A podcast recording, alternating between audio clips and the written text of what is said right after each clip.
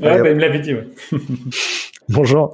Bonjour à tous. Bienvenue, euh, François-Guillaume Ribro. Euh, je suis super content de pouvoir te poser les questions de la saison 2 parce que tu as une expérience, euh, une vie professionnelle qui est très riche et très diversifiée surtout. C'est surtout ça le point.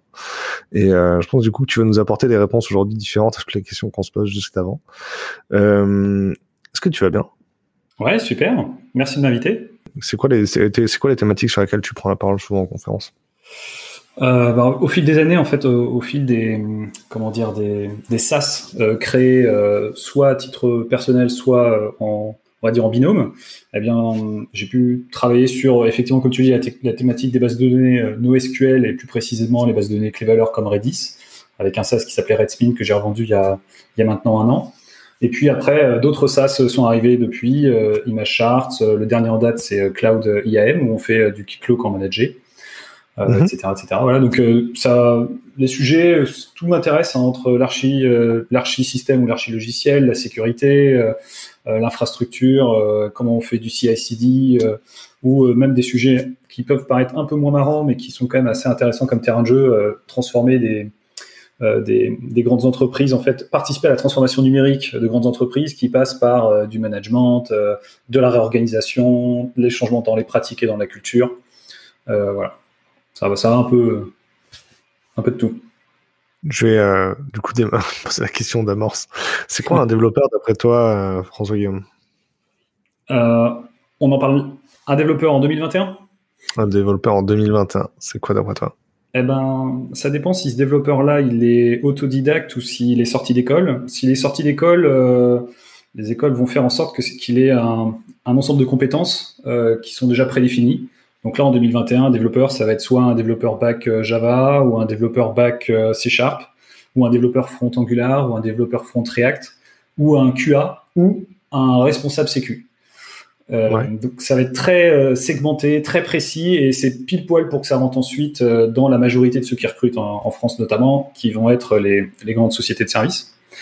Euh, donc ça, c'est un, premier type de développeur, on va dire. Ça ne veut pas dire que tout ça est négatif. Ça veut simplement dire que c'est l'état. Enfin, les programmes euh, de, des écoles d'ingé sont, ce qu'elles sont à date. Et puis après, il y a aussi euh, tout un mouvement autodidacte qui lâche, lâche, on va dire, l'école, suit parfois des formations qu'on peut retrouver en ligne ou ailleurs, le wagon, ce genre de choses, et qui vont essayer de développer eux-mêmes leurs produits. Et par la force des choses, ils vont faire du développement, ils vont faire de l'ops, ils vont faire de la sécurité, soit soit par, par, erreur ou par, euh, comment dire, ils vont être obligés d'en faire ou, euh, pas, du support, la mise en place d'une stratégie de test, etc. Donc, on a, je, je pense qu'il y a aussi ce type de développeur qui est un peu touche à tout et, et il y en a sans doute plein d'autres cas, mais en fait, en tout cas, ce qui m'intéresse, c'est ces deux-là.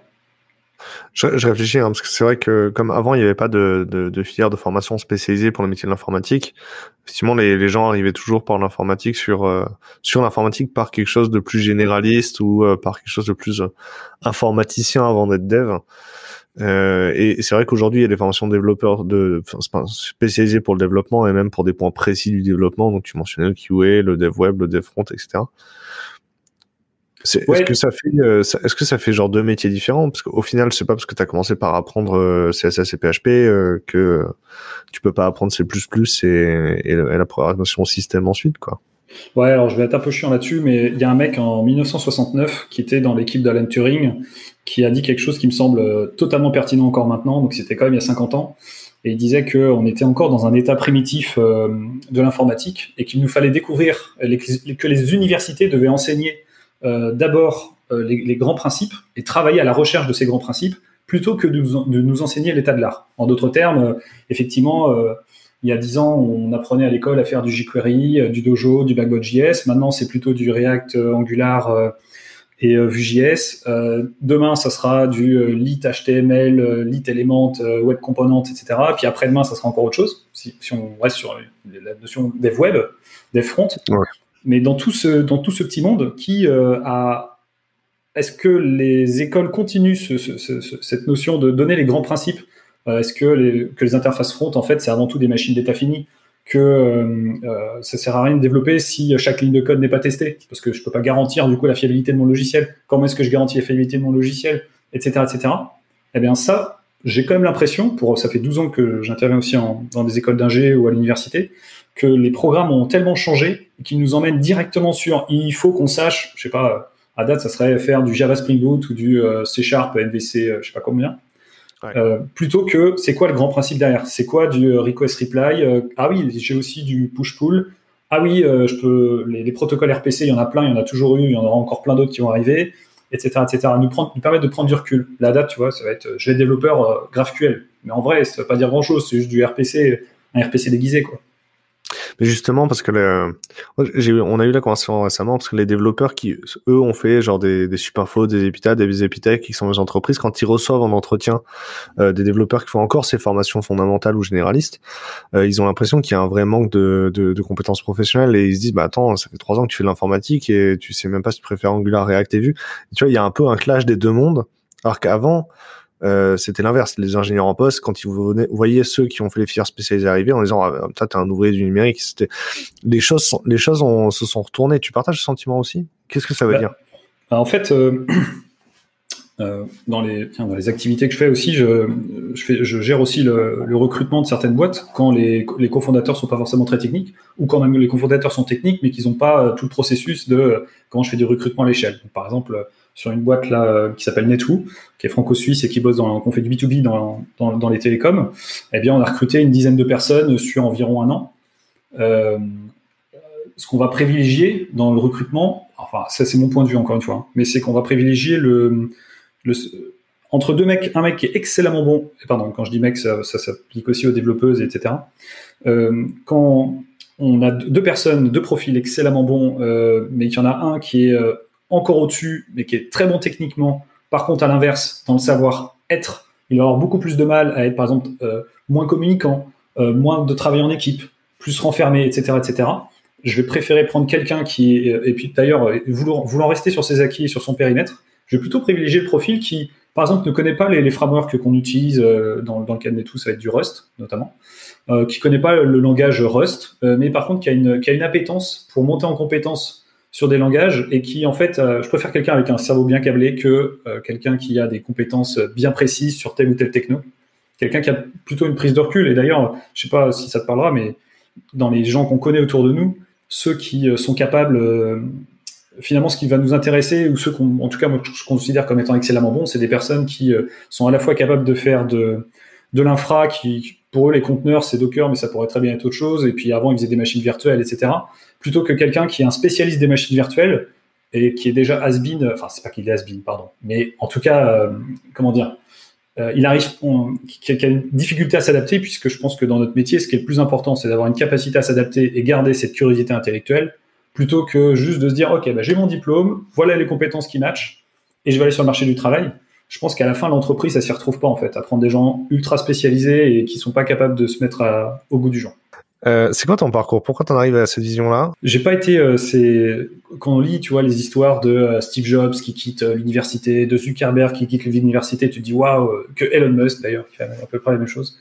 Tu te dis waouh, ces gens-là, ils avaient une force de conviction dès le plus jeune âge sur non, mais en fait l'éducation, enfin le modèle de broadcasting où il y a une personne qui sait et tout le monde doit récupérer l'information et c'est unidirectionnel majoritairement et on peut pas trop remettre ça en cause parce que sinon ça prendrait trop de temps, etc plus le fait que c'est trop scopé en fait ce qu'on nous donne en, termes d'informations avec euh, euh, nos programmes euh, éducatifs actuels.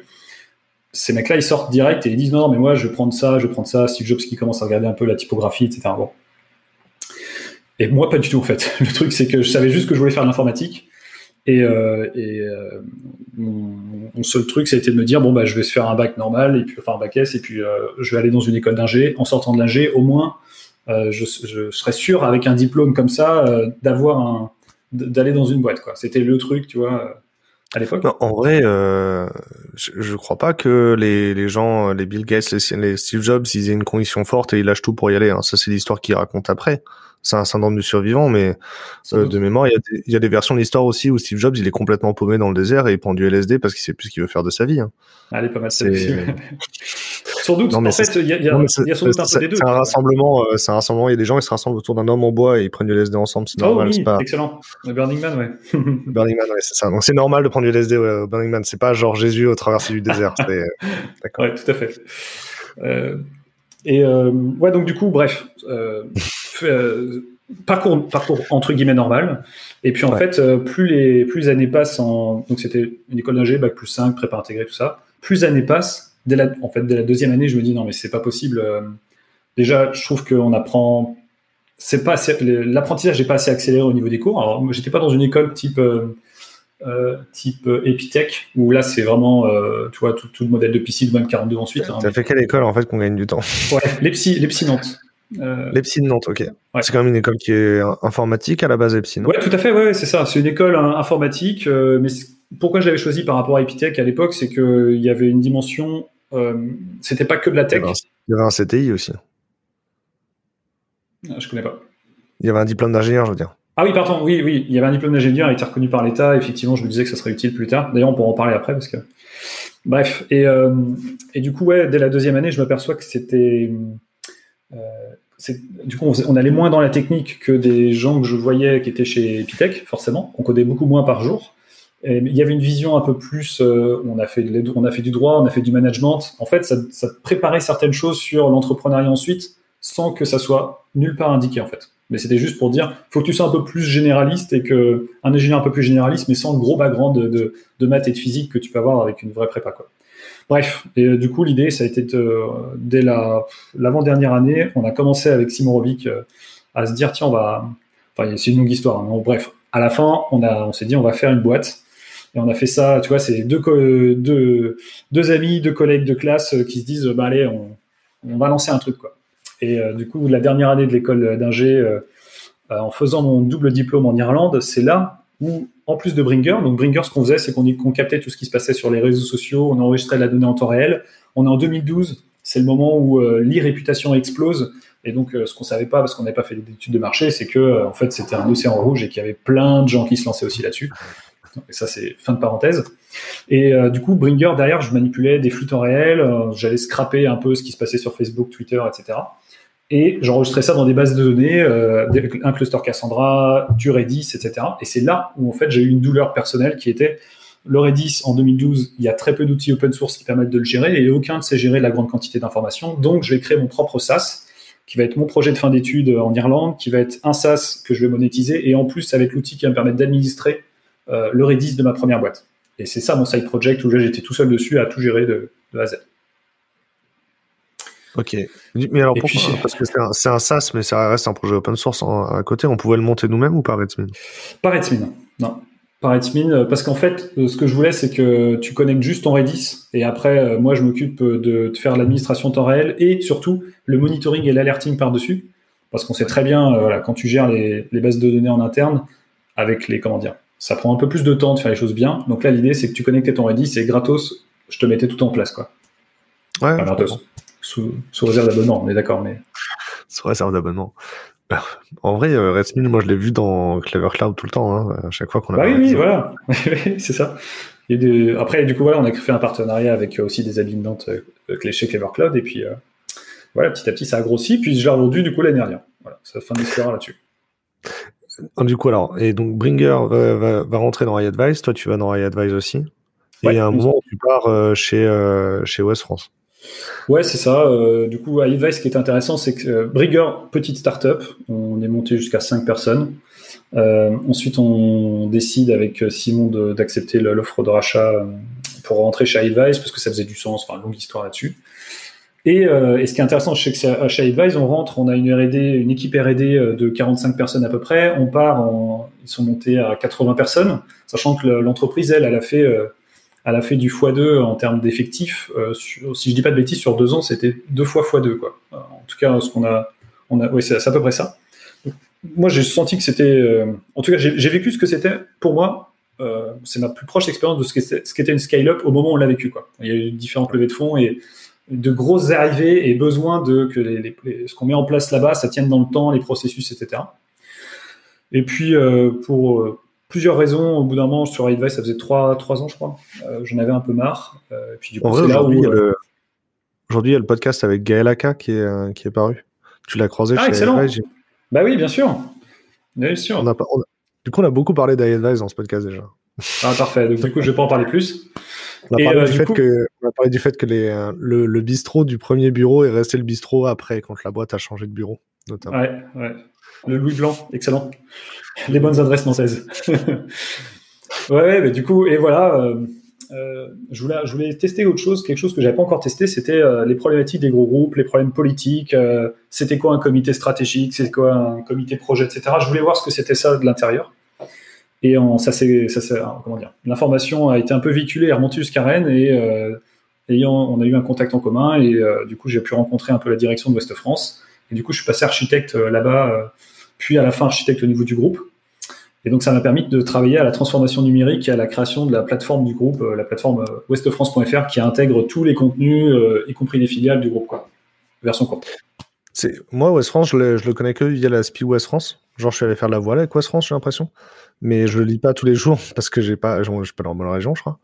Et euh, ça ressemble à quoi West France en termes de volume, en termes de données? C'est quoi C'était quoi les enjeux quand tu es arrivé? Qu'est-ce que vous avez, qu'est-ce que tu as accompli chez eux? Ouais, en fait, l'objectif du recrutement, c'était de construire une plateforme qui permettrait de, qui, permettait de hisser Ouest France dans le top 3 des médias en termes de visites, de pages vues par mois. Et donc, trois ans plus tard, c'est ce qu'on a fait. On est arrivé dans le top 3, euh, derrière euh, Le Monde et. Euh, il y avait France Info, Le Monde, si je dis pas de bêtises. et donc, c'est des dizaines de millions de vues par mois. Mm-hmm. C'est ça. Et et voilà. En fait, il y avait en fait, le problème, c'est tu as un SI qui est ce qu'il est, parce qu'avec un gros historique, quand même, ça fait, ça fait quelques années qu'Ouest France fait l'informatique, quand même. Il y avait un sujet de passage dans le cloud, il y avait un sujet de réorganisation. Il y a sept services informatiques là-bas, donc il y avait un sujet aussi de réorganisation. Comment est-ce qu'on urbanise le système d'information? Comment on change aussi les pratiques, euh, comment on fait évoluer les pratiques locales? Comment on amène du 109 aussi? Donc, tout, on a parlé du recrutement, il y avait, ça aussi était un gros sujet, pour ensuite permettre d'atteindre les différents paliers de nous amener à du continuous delivery, euh, de nous amener à de la, mise à l'échelle et, euh, du cloud, etc., etc. Sans rentrer dans les buzzwords, mais. Non, mais oui. en vrai, le move to cloud, c'est encore un sujet actualisé pour beaucoup de boîtes. Hein, donc, euh, en plus, surtout, je, me, me rends pas compte quand, tu arrives, est-ce qu'il y a des data centers, est-ce que les gens ils mettent en prod avec des jars, est-ce qu'il y a, c'est quoi la, modernité du déploiement? Est-ce qu'il j'ai entendu récemment quelqu'un qui me disait le, le, déploiement des applications, c'est le reflet de la modernité des SI. Est-ce que c'est quelque chose que tu as constaté? Ah, Elle est pas mal celle-là. J'en ai, vu une autre qui est la... le nombre d'environnements est inversement proportionnel à la stratégie de Git branching. Et euh, où, la, variante de ce truc-là, c'est le nombre d'environnements euh, qu'on va mettre, K, l'intégration et prod, est inversement proportionnel à la stratégie de test quand il y a moins il y a de stratégie, moins on a de tests en fait, plus on va mettre des environnements intermédiaires vers la prod. Mais je suis totalement en phase là-dessus. Non, mais après, sans, sans citer Ouest France, euh, j'ai vu ça aussi après dans les boîtes euh, suivantes, c'est que euh, ça va, plus la boîte est grosse en fait, plus on va voir qu'il y a des les, les, les cultures internes dans les équipes, la manière de faire dans les équipes est disparate. Et donc on va avoir des équipes qui auront déjà mis en place une CI, voire j'ai pas encore vu où tu arrives et tu as une équipe qui fait du CI/CD, j'avoue. Mais tu as au moins de la CI et ensuite tu as un bouton et tu cliques et voilà, ça déploie. Euh, et le pire, le pire, ouais, c'est le cahier de recettes dans un Excel, euh, le clic clic clic sur l'interface, euh, quatre environnements avant d'arriver en prod, et on dépose un jar en FTP ou ouais moi, en vrai, ça me rend fou parce que j'ai l'impression que, enfin, les gens, il y a des gens qui, qui ont ça de, c'est d'ouvrir un ticket, tu mets un jar dedans et ils pensent que c'est du CI/CD. Enfin, ils ont l'impression d'avoir, euh, bah si, j'ai build en un clic, tu vois. Et il y a un syndrome de Stockholm en fait au bout d'un moment, non? Les... ouais, bah oui. Euh... C'est le quotidien de beaucoup de gens, euh, enfin de beaucoup de développeurs dans, dans le monde, de genre de builder des jars et de les, et de les envoyer, tu vois. Surtout si tu as 15 environnements différents, faut peut-être que tu fasses 15 euh, variantes de ton jar et que tu les envoies à chaque fois.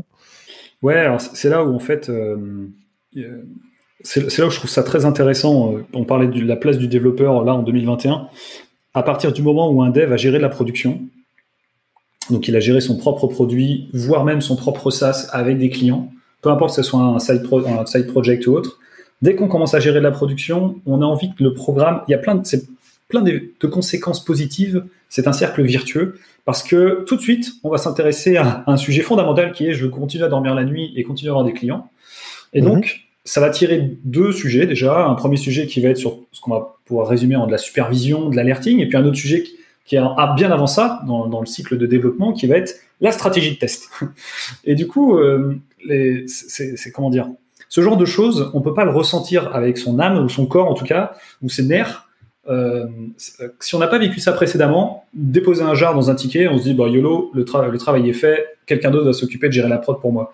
Et à partir du moment où il y a, ça, ça j'ai vu à chaque fois, hein, dès qu'on passe un dev à gérer de la prod et que ça le réveille la nuit, ça va lui rêver une ou deux fois, et après il va vraiment comprendre que les tests unitaires c'est très bien, mais en fait les tests end-to-end c'est ce qui fait vraiment la valeur et qui garantit que ça pose aucun problème, que les bouchons c'est bien, mais en fait faut les, si tu as le choix entre pas mettre de bouchons et ben tu vas prendre le choix pas mettre de bouchons parce que tu veux vraiment être sûr que ça tape et que tu sois alerté proactivement. Tu vas vouloir envoyer le plus rapidement possible en production avec des tout petits pas, et donc tu vas mettre en place une CI/CD le plus, le plus rapidement possible. Tu vas vouloir mettre en place de l'alerting et pas que du monitoring. Combien de boîtes mettent en place des dashboards et pas d'alerting dessus? Donc en vrai, ça sert à rien. C'est joli sur les écrans, mais ça, il n'y a pas d'effet intéressant. Euh, et puis tu vas, etc. Enfin, pour, détailler ça, il y en a pas mal de principes là-dessus, mais euh, euh, ce, cet aspect, tu vois, en fait, c'est que ces gens-là aussi, ils ont pas, on leur a pas forcément dit qu'il existait des alternatives et on les a pas forcément mis dans le rôle d'acteur. Ils sont plutôt dans le rôle de un peu passif de bah, t'as des tickets, implémente-les et fais le jar et ton job est terminé. Tu fais partie d'une chaîne en mode Fordisme. Euh, tu as une chaîne de production. Toi, tu es mhm. ce petit maillon-là. Et ce qui est très intéressant d'ailleurs, c'est que euh, ce modèle-là, il est très récent en fait. C'est une hyper spécialisation de chaque métier qui, pour moi, de ma jeune, jeune vie, hein, mais pour moi, ce truc-là n'existait pas. tu remontes au, quand on lit euh, les notes de quand ils déployaient, quand ils développaient par exemple Unix, les devs qui, qui déploient qui développent Unix, c'est des gars qui font de l'archi, qui font du développement, qui font de la sécurité, qui font de l'infra et de l'ops, c'est eux qui, gèrent les paquets, etc. Ils font le support, ils font la doc, et bien entendu, ils testent tout, plus ou moins automatiquement à l'époque, mais voilà. Et ce qu'on a vu depuis les années 2000, comme tu le dis, hein, c'est une ultra spécialisation où tu vas faire, tu vas être un maillon de la chaîne. C'est très intéressant pour plein de raisons. Puis je vais pas trop le dire, mais il faut imaginer qu'au lieu de vendre un développeur, vous en vendez deux, un front, un back, et puis peut-être un troisième qui va être un QA, et puis voilà, mm. ou développeuse. Et là, maintenant, j'ai l'impression qu'on revient à un mode où on a euh, ce qu'on souhaite, c'est plutôt quelqu'un avec une vision 360, surtout quand on est une petite boîte. Ça ne veut pas dire qu'il faut plus d'experts. Ça veut simplement dire que quand je suis une petite boîte, j'ai plus de tôt intérêt à avoir quelqu'un qui est plutôt un peu full stack.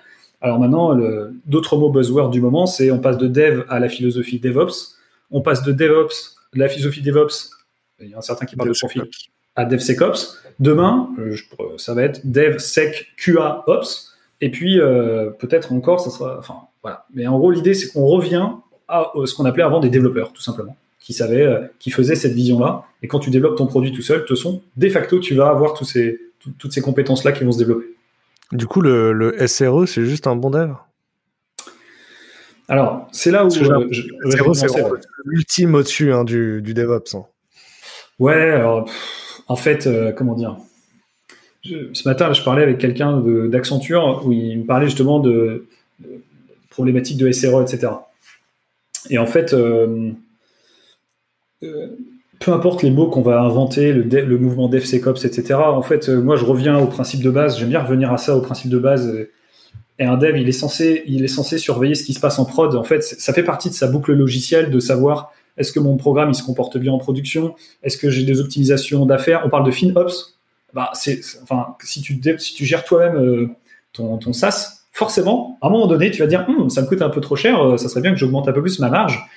Et, tu vas, tu sembles savoir, tu vas faire du FinOps, etc., etc. Et hum, je préfère prendre ça dans ce sens-là plutôt. Après, euh, quand on voit ces différentes terminologies et les pratiques derrière, ça se rattache toujours à, bah ouais, l'idée c'est d'avoir une vision un peu 360. Ça, ça, ne veut pas dire dans tout ce que je viens de dire qu'il ne peut, faut pas qu'il y ait d'experts. Mais pour moi, un expert, par exemple, un archi, la, responsabilité que je me donnais chez West France, c'est euh, en tant qu'archi, mon job, c'est de devenir inutile.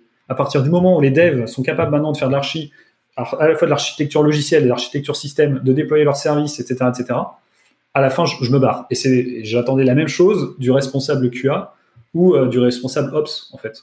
Les devs, ils, euh, en fait, c'est des experts, ils ont chacun euh, leur niveau d'expertise, mais pour moi, un expert, il est plutôt là pour te transmettre son, sa connaissance. Parfois, il peut, être, il peut être aussi utilisé par les équipes quand elles en ont besoin, mais pas pour faire le boulot à ta place sur telle ou telle thématique. Et d'ailleurs, ce qui m'a rassuré, c'est qu'il y a quelques mois, j'ai vu un interview d'un développeur chez Amazon qui expliquait tout le processus de recrutement chez Amazon et leur manière de concevoir, de gérer leurs équipes et la position des responsables sécu, etc., et des archis. Et en fait, c'est exactement ça, en fait. Et ça semble, ça, tombe sous le sens, en fait, que ça soit toujours comme ça. Parce qu'on peut pas, on, peut pas prendre des experts qui vont faire le boulot à la place des devs, quoi. Ça, ça scale pas, ce modèle. Ouais. En fait, c'est un sujet qui revient souvent euh, quand on parle, par exemple, de mettre euh, euh, la méthodologie full stack ou la méthodologie DevOps. Est-ce qu'on va arriver sur une uniformisation des, des compétences? Et au final, en fait, on se rend compte que même si on a monté une équipe DevOps, mais en fait, dans l'équipe DevOps, il y a quand même toujours quelqu'un qui est expert sur les BDD, même si c'est plus un DBA. Il y a toujours quelqu'un qui est expert sur le réseau, même si c'est pas l'administrateur réseau. Il y a toujours quelqu'un qui est euh, expert sur les systèmes, même si c'est pas l'admin 6. Euh, les, les pôles d'expertise, en fait, à partir du moment où il y a plus, plus d'une personne, les pôles d'expertise, ils sont toujours là, quoi. Ouais, alors du coup, c'est là où euh, un autre, quelque chose qui semble quelque chose qui semble assez logique, surtout sur les petites boîtes, c'est d'expliquer que hum, si tu gardes ton expert DBA ou ton expert sysadmin, et que à chaque fois qu'il y a un sujet de base de données, tu le donnes au DBA, du coup, tu confortes sa place d'expert dans ton organisation et tu le rends encore plus essentiel. Et comme on sait que, donc, que ça soit de la startup ou de la scale-up, il y a un gros turnover, il peut y aussi d'ailleurs en avoir euh, dans, dans, les, dans les groupes et gros groupes, dans les grosses boîtes, quoi.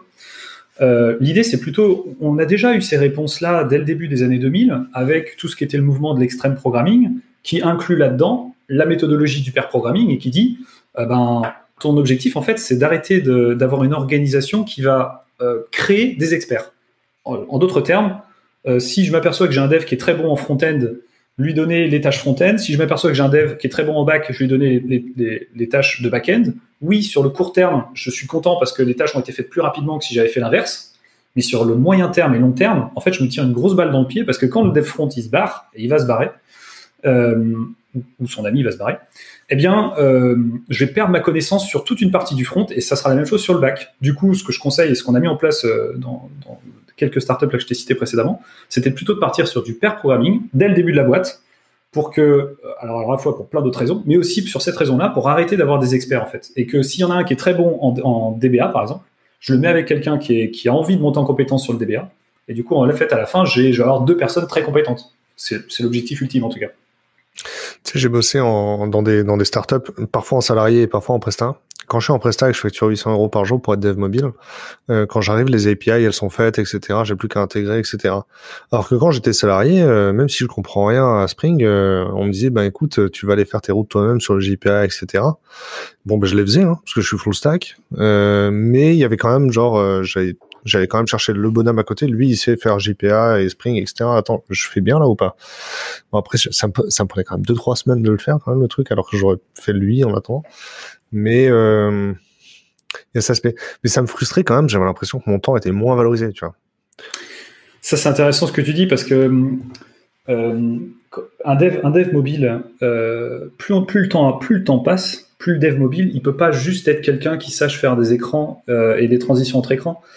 Plus le temps passe, plus ce gars-là, il doit avoir une dimension sur la sécurité, il doit avoir une dimension sur, euh, il doit avoir une compétence aussi sur de l'UX. Alors d'ailleurs, on le voit très souvent, hein, les devs, mobiles, ils ont vraiment une appétence là-dessus. Mais c'est des choses qui normalement ne sont pas de leur niveau d'expertise. Pourtant, on leur demande ça. Et en fait, euh, comment dire, ce truc-là est assez inexorable. Et d'ailleurs, sur les plateformes comme Malte ou autres, ou, ce que ce que tu ce que tu peux proposer aussi, euh, les des, des freelances, on va attendre qu'ils apportent apportent plus que juste un, un rôle d'expertise sur un sujet en particulier parce que euh, les sujets ne sont jamais simples, c'est jamais du noir ou blanc, et il y a toujours en fait plusieurs facteurs. Typiquement, une transformation numérique, c'est pas que de la tech, ça va être de, l'organisationnel, du management, il va y avoir de la RH aussi là-dedans. Euh, euh, passer dans le cloud, même sujet. passer de la startup à la scale-up, eh ben, ça sera pas qu'un sujet organisationnel et RH. Enfin, tu vois le sujet ah, La dev mobile être être bon en dev mobile parce que moi pour que je sois employable, en vrai je peux pas me contenter d'être un, un, moyen dev mobile. Faut que je sois le meilleur tu vois. Le mobile ça, ça bouge tellement vite je suis obligé de bosser mais toute l'année pour en plus je faisais de l'iOS et de l'Android donc dès qu'il y a une nouvelle version faut que je la tout, tout je rassimile euh, et dans l'Android, alors moi sur le mobile, j'ai toujours été mauvais en UI. Hein. Je déteste l'intégration Pixel Perfect. Pour moi, le système fait déjà le taf. Il y a pas, il y a des UI kits qui sont tellement bien par rapport au web. Euh, c'est, mm. j'ai pas envie de faire ça. Et par contre, du coup, euh, dès qu'il y a, euh, je sais pas, le, le MDM, le, le, MDM à gérer, c'est-à-dire gérer les, les, droits et les applications sur le sur le device. Il y a des nouveaux devices qui permettent des nouvelles choses. Ben ça, il faut que je le poque. le device, il va avoir un nouvel usage parce qu'on va l'envoyer dans un, nouveau terrain où il y aura un réseau mauvais. Ben faut que j'aille sur place et que je teste. Et pour moi, être dev mobile, c'était ça. Hein. c'est avoir des bots sales euh, et euh, aller sur le terrain, passer du temps avec les utilisateurs et tester des bricolages avec des objets qui parlent au smartphone. Et, et ah, ça, ce nouveau téléphone, il a rajouté un capteur de température. Est-ce que c'est un intérêt business pour nous? Et à la fin, faire du Java euh, sur le serveur, c'était pas mon métier. J'avais pas les bots sales quand je le faisais quand même, tu vois. C'est compliqué de rester bon, tu vois, dans ce qu'on fait si on veut tout faire aussi. Oui, et c'est là où je reviens à la, citation d'il y a 50 ans où euh, là, tu vois, on est, on est, on est vraiment sur euh, l'usage de tel framework, tel langage, telle bibliothèque. Alors, le, parfait exemple, c'est le développement, je vais me faire des ennemis, mais le développement React. Il faut avoir un bac plus 18 pour pouvoir setup une app front React et savoir entre tel routeur, etc., etc., telle librairie, comment les, les mapper. Et je parle même pas de la configuration Webpack on va me dire oui, mais bon, on a créé des outils. En fait, on, la seule chose qu'on a fait, c'est qu'on a créé des abstractions sur des abstractions, et quand ça merde, plus personne sait comment débugger le truc. Non, non, non. Alors, je suis pas d'accord. Ce que je peux me permettre, c'est parce que les gens, ils savent pas prendre en main React parce qu'ils ont tellement l'habitude d'utiliser des frameworks d'apprendre les langages qu'en fait, ils savent pas faire du JavaScript. Ah oui, ils savent pas mettre en place du React. Ça, c'est l'effet jQuery. Alors, il y a aussi l'effet jQuery où euh, on pense qu'on fait du JavaScript en faisant du jQuery et dès que dès ça, l'effet Rails. L'effet Rails, oui, les gens savent du Rails, c'est pas du Ruby, quoi. Ouais, exactement. Bon, on peut aussi dire que ça, mais tu vois, ça en rajoute encore au sujet. Ouais. Euh, le... Merde, j'ai perdu où on en était parce que du coup avec la blague. Tu voulais revenir, tu voulais revenir au, au, fait que les gens euh, euh, connaissent les grands concepts de, de, programmation. Exactement. En fait, parce que le dev mobile, son action, elle est dans, un, dans le contexte d'un, si tout se passe bien, d'un produit. Et ça dépend où on se situe. Est-ce qu'on est. Parce que là, le, soft point, ça serait plutôt d'être une boîte qui est déjà, euh, qui en gros, euh, sait déjà que le mobile est extrêmement pertinent, etc. Mais la grande et, donc va vouloir développer une application mobile ou maintenir une application mobile existante parce qu'elle sait qu'elle a de l'usage. Mais c'est pas forcément très représentatif de l'ensemble en fait des autres boîtes qui, je pense, là, on est plutôt sur du 80%, qui se disent est-ce qu'on doit partir sur le mobile ou pas? Euh, Tiens, il faudrait qu'on poque une application iOS peut-être pour commencer ou peut-être pour commencer Android. Et puis en même temps, il faut bien sûr que notre API tienne, tu vois, il faut peut-être qu'on mette en place d'authentification sur notre API. Et c'est là où je reviens, euh, encore une fois, tout n'est pas noir ou blanc, et puis il y a, il y a de l'espace pour tout le monde, on a de la chance d'être dans l'informatique, il y a une demande de, ouf.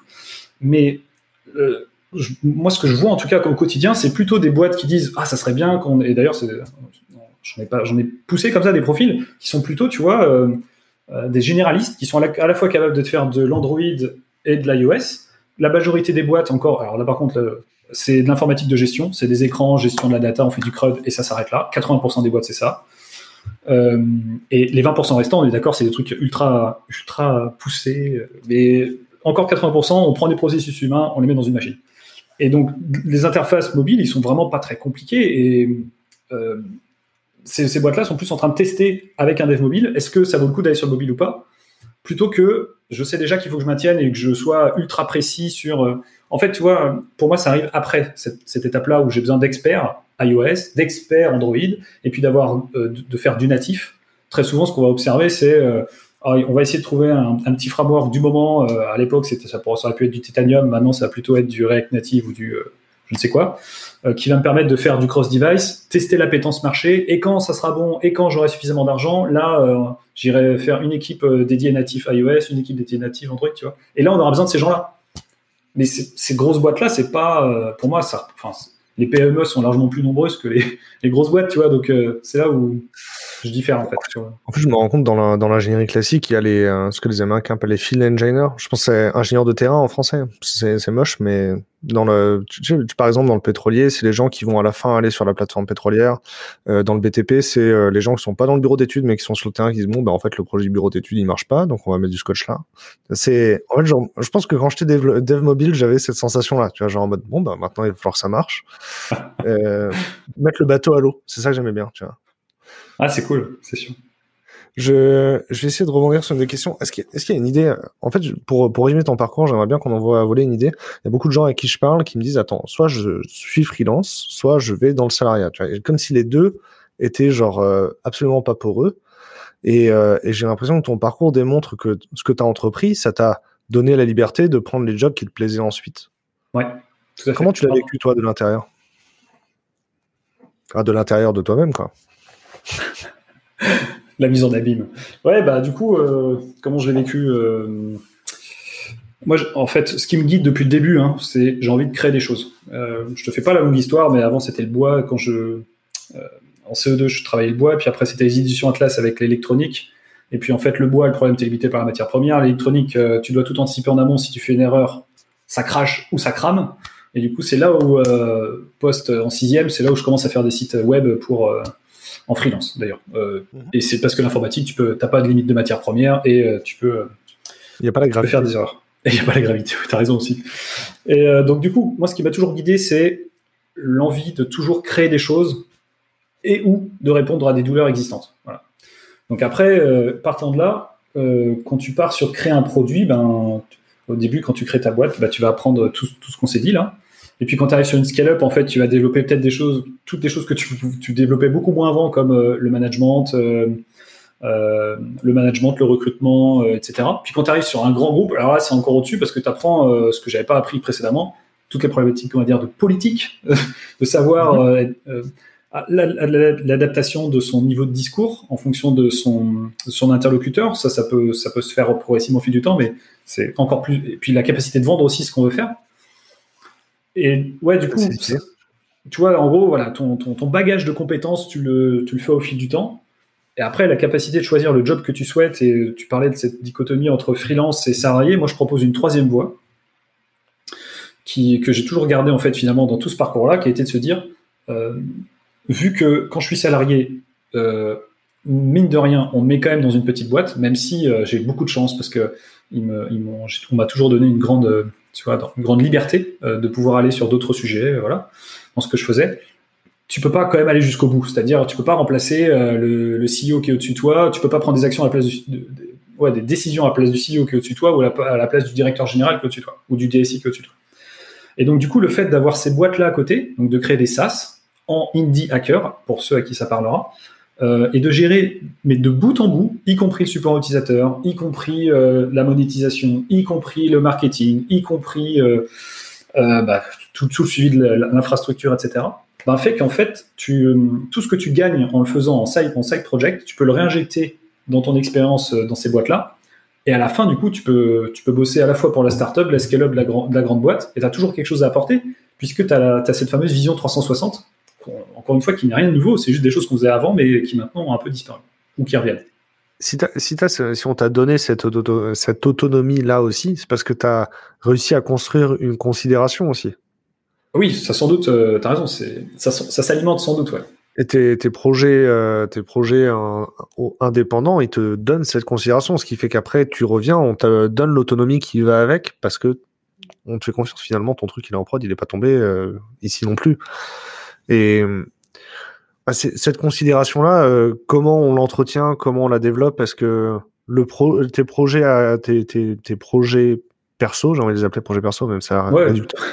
tes projets indépendants, euh, te donnent cette légitimité-là qui, qui s'actionne même si tu avais une vie de salarié ensuite Ouais, exactement. En fait, euh, astuce numéro 1, j'acceptais jamais un contrat de salarié sans. J'ai fait que deux fois, hein, dans la, chez iAdvise et chez West France mes règles, c'était je veux continuer à donner des cours, je veux continuer à, créer des SaaS si je le souhaite, et euh, je veux continuer à faire du conseil.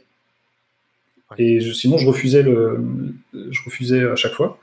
Parce que ça, en fait, c'est ce qui me permet de donner des cours. Ça fait partie du, cycle de, de connaissances. Finalement, c'est le meilleur moyen, donner des cours, c'est le meilleur moyen d'apprendre un sujet, comme disait Feynman. Euh, euh, les side projects te permettent de faire des, beaucoup plus d'erreurs beaucoup plus rapidement que ce que tu ferais en tant que salarié l'objectif d'une entreprise, c'est de t'empêcher de faire des erreurs, mais le seul moyen d'avoir de l'expérience, c'est de faire des erreurs. Donc du coup, le fait d'être en side project te permet d'accélérer cette machine à faire des erreurs et donc à avoir de l'expérience que tu vas pouvoir ensuite réinjecter dans ton mode salarié. Et du coup, dans les entretiens de recrutement, enfin, recrutement, euh, le, seul, le que j'ai eu, c'était chez Ouest France. bah, du coup, sur ton CV, as, bah, ouais, tu, maintiens des boîtes de A à Z. Forcément, tu as une légitimité, je pense, qui est un peu supérieure au gars qui est, ou à l'autre profil qui, poste aussi pour un poste d'architecte, mais qui sait faire que de l'architecture logicielle, quoi. Parce que toi, tu peux parler aussi avec les, commerciaux euh, et, faire communiquer tout ce petit monde. Et finalement, l'architecture, c'est aussi ça, quoi. Est-ce que le, flux de revenus, la sécurité financière, ça te permet aussi de prendre des jobs qui t'intéressent particulièrement? C'est-à-dire que je vois beaucoup de gens qui finalement prennent un job, deviennent salariés dans une boîte parce que bah en fait ça fait six mois que je suis au chômage, il faut gagner de l'argent, donc je vais reprendre un taf. Euh, est-ce que ce j'ai cette intuition là, est-ce que tu la confirmes, est-ce que c'est quelque chose que tu as vécu? Ouais, bah alors, je sais pas si on en avait parlé déjà tous les deux ou si c'était on a déjà parlé précédemment, mais euh, alors ça va être horrible ce que je vais dire, c'est souvent très mal perçu, mais je suis désolé, j'ai pas d'autre manière de le dire.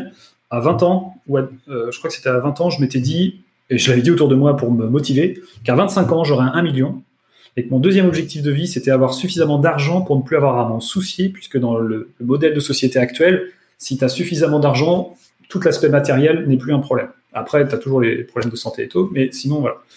Et du coup, c'est ça, c'était trois drivers, en fait, qui, qui à chaque fois m'ont guidé quand j'ai créé Redspin et que je l'ai mis en la monétisation, euh, malheureusement, deux ans plus tard après son lancement, ce qui était bien trop tard, mais c'est rétrospectif, euh, et ben, l'objectif, c'était justement de créer du revenu passif. Euh, quand je crée ma charte, l'objectif, c'est de créer du revenu passif.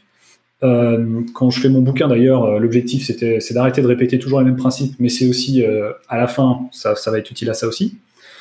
Et après, ces différents flux cumulés permettent de se dire, bon, bah, en fait, tu, si tu as envie d'arrêter de bosser, ou là, si tu as envie de passer, j'ai des moutons maintenant, ben, si j'ai envie de m'occuper de mes moutons pendant une semaine, je peux le faire, quoi. Et, euh, et, en même temps, si j'ai envie d'aller bosser dans une boîte ou euh, là, le prochain gros sujet, ça va être de bosser dans un service public, quelque chose que je n'ai pas encore fait. Euh, et bah, je, donc je peux pas donner trop plus de détails pour l'instant là-dessus, mais l'idée c'est de voilà, bosser sur un système legacy dans le service public. Je vois bien les lenteurs que ça. Ça a pris un an et demi juste pour pouvoir rentrer là-bas. Est-ce que tu as le concours de la fonction publique et tout? Pas le concours, mais ouais, appel projet, etc. document de 30 pages. Ouais. Et du coup, c'est parce que je trouve ça très intéressant, puis en plus, c'est son pays, c'est quand même assez cool. Euh, mais je suis d'accord avec toi. Le fait d'avoir du passive income, tu vois les choses vraiment différemment, et euh, ça ne veut pas dire qu'il faut être dans la dans l'hyperconsommation, parce qu'on voit bien que c'est pas du tout dans le sens de l'histoire, mais ça veut juste dire que tu es beaucoup plus tranquille et serein, tu as ton socle, et donc ça te permet de prendre le... En fait, ce qui est intéressant, c'est que l'argent achète le temps, et grâce au temps, tu peux tu peux t'intéresser sur des choses que tu ne pourrais pas t'intéresser autrement. Euh, je ne vais pas donner. J'ai une petite bibliothèque là derrière, mais en gros, des, sujets comme, je sais pas moi, la philosophie antique ou ce genre de trucs, euh, que tu peux après repluguer sur des expériences que tu as et te dire, ah, mais en fait, c'est pas bête ce qu'il disait à l'époque. Est-ce que ça, ça reboucle avec la considération aussi? Parce que j'imagine que quand tu es sur un poste euh, très exigeant, le candidat d'à côté, si lui dit, ben moi, ça fait trois mois que je suis au chômage, j'ai besoin de trouver un taf, et que toi, tu es là en mode, bah moi, en fait, je prends le taf que s'il est intéressant, j'imagine que l'employeur en face, il a plus de considération pour toi. Ouais, je sais pas. Euh, ouais, peut-être. Euh, après, bon, ça serait dommage de se vendre là-dessus. Je pense que la, personne qui était au chômage pendant euh, ces mois-là, j'espère, parce que pour faire pas mal de recrutement, qu'elle qu'elle s'est mis à minima dans des projets open source ou qu'elle qu'elle s'est mis à créer un. Enfin, moi, ce que je lui conseillerais, c'est de se créer un, un SaaS, un produit, essayer de faire de bout en bout, ou alors de participer et ou de participer sur des projets open source. C'est deux, ex, enfin, c'est deux accélérateurs de comment dire, euh, de, carrière, enfin de carrière si on peut dire le terme. En tout cas, je trouve vraiment, euh, moi j'évalue les, gens non pas à leur CV, mais à leur code sur, sur GitHub ou sur GitLab. Hein. c'est, euh, c'est beaucoup plus rapide pour comprendre comment fonctionne quelqu'un. En ce moment, en fait, si on fait, on fait ces interviews-là pour faire la promotion de l'enquête, et ce que tu dis est vrai, hein, dans l'enquête, on voit bien que les, les gens qui sont prêts à baisser leur rémunération pour avoir une meilleure qualité de vie, c'est souvent des gens qui gagnent beaucoup d'argent déjà. Enfin, ils gagnent plus que 45 ans en tout cas. On fait ces, interviews pour faire la promotion d'enquête, mais aussi pour écrire un livre avec Marcie Nicolas, qui s'appellera le guide de Will of Devs. Ce sera le handbook, le guide pour être euh, heureux dans l'IT. Si on doit citer un de tes conseils, un ingrédient ultime pour être heureux, d'après toi, peu importe le métier ou la carrière qu'on va faire dans l'IT, qu'est-ce que ce serait de quel élément tu retiendrais de tout ton parcours pro en fait? Ouais, bah, alors du coup j'invente rien. c'est pas de moi, mais euh, ça, ça, résonne beaucoup en moi à chaque fois. C'est euh, à partir du moment où tu fais de, ta passion, ton métier, du coup, tu ne travailles plus. Tout simple. Alors, comment ça s'exprime euh, dans ton parcours jusqu'ici?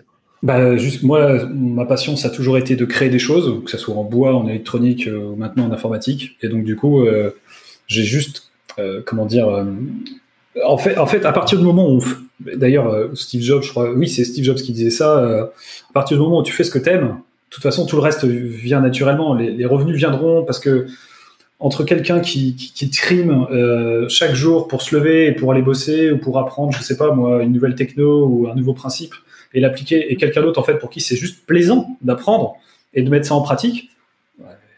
Voilà, tout est tout, est dit. Tout, après, tout, pour moi, ça c'est la cause des causes, et de ça, tout, tout le reste en tout le reste vient avec quoi.